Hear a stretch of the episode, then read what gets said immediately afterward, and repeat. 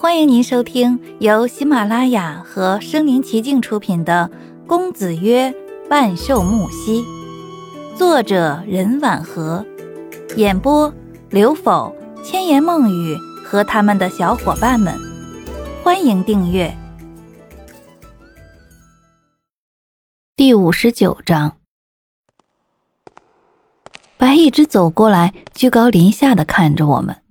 最后，锥子一般的目光落在安竹身上，他对安竹说：“一个刚下学的女生，你才多大呀？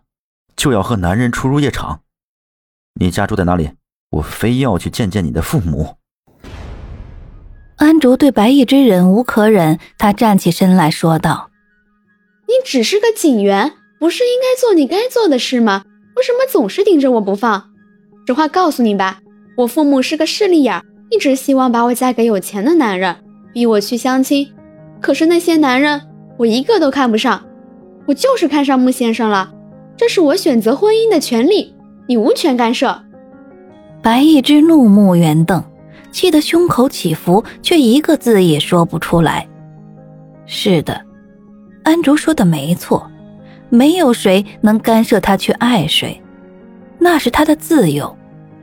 可是他说的每一个字，就像刺刺入我的心中，让我内心久久难以平静。我站在一旁，对安竹小声说道：“晚上早点回家。”抬头看一眼挂在墙壁上的钟表，正好下午六点，是下班时间。我默默地背起书包就离开了。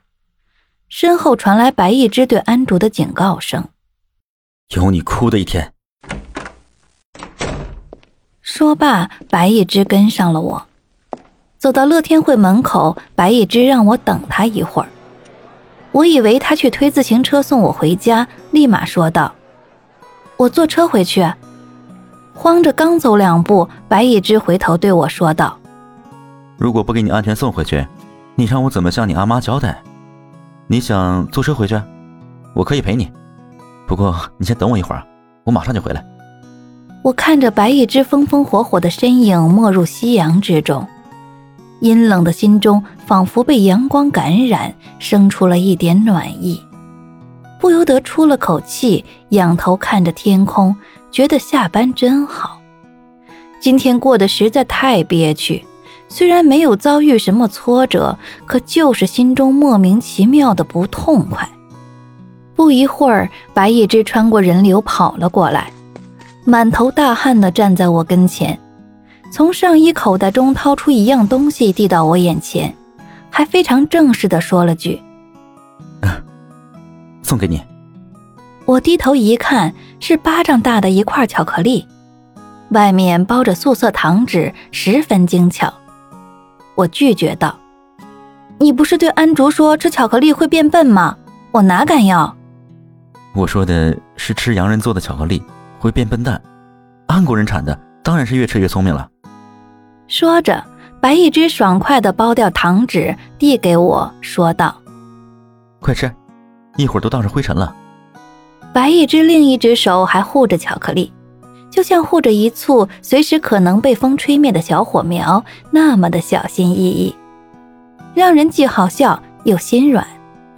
在这种情况下。我怎么可以再拒绝人家的一片好意呢？就勉为其难地接受了。在回家的路上，白一只骑着自行车，我坐在后座上吃着巧克力，望着染着红霞的天空，真美。就像上一次，我喝着冰水，他载着我，迎着风，只感到夕阳无限好，浪漫光景照梦乡。晚上，阿妈留白一只在家中吃晚餐，虽然是简单的白粥、青菜和馒头，但我们吃的有滋有味，就像一家人一样。临走时，白一只专门对阿妈说：“明天一早，我来接春秋上班。”阿妈笑容满面，叮嘱白一只路上注意安全。阿妈默许的态度让白一只十分振奋。蹬着自行车走了好远，还不时朝我挥手。回到家中，阿妈对我低声说道：“看得出来，一只这孩子喜欢你。既然现在你们必须要在乐天会工作，你呀多长个心眼儿。一只这孩子实诚，你多提醒着他点儿。能忍啊就忍着，尽量不要和那个人发生冲突。其实，一开始被安排进乐天会工作这件事，我是不打算告诉阿妈的，是怕她老人家担心。可是刚才吃饭时，白一枝说了出来，这也怪我事先没有和白一枝通通气。既然阿妈知道了一切，我也不想再隐瞒什么，就对阿妈坦诚的说道：“，我知道自己的处境，也知道白一之率真正直。”穆先生深不可测，白一之在穆先生手下是会吃苦头的。我会尽量保证白一之安全。阿妈在灯下抚摸着我的头发，赞许的说道：“孩子，你真是长大了，懂事儿了。”突然得到阿妈的认可，我内心涌动着一股暖流。我的脑袋轻轻贴向阿妈的怀，说道。阿妈，请你不要再为我操心了，我会好好工作、生活，为你养老。阿妈笑得温暖，眼含泪花。次日一早，白一只蹬自行车载着我去上班。刚到乐天会门口，就看到远处安竹从木西的车走下来，紧接着木西也下了车。他穿着白衬衣，西服外套搭在手臂上，头戴礼帽。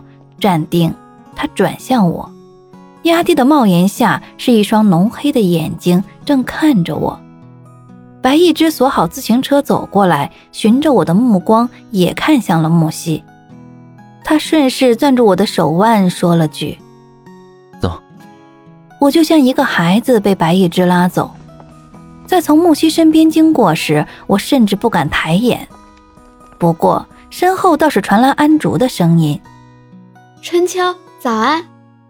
我扭头对安竹回应道：“早。”眼睛不听使唤的就从木西脸上扫过去，他微扬着头，冷若冰霜的盯着我，让人立马就产生乌云压顶的不好感觉。本集播讲完毕，欢迎点赞收藏，写评论还有红包可以领哦！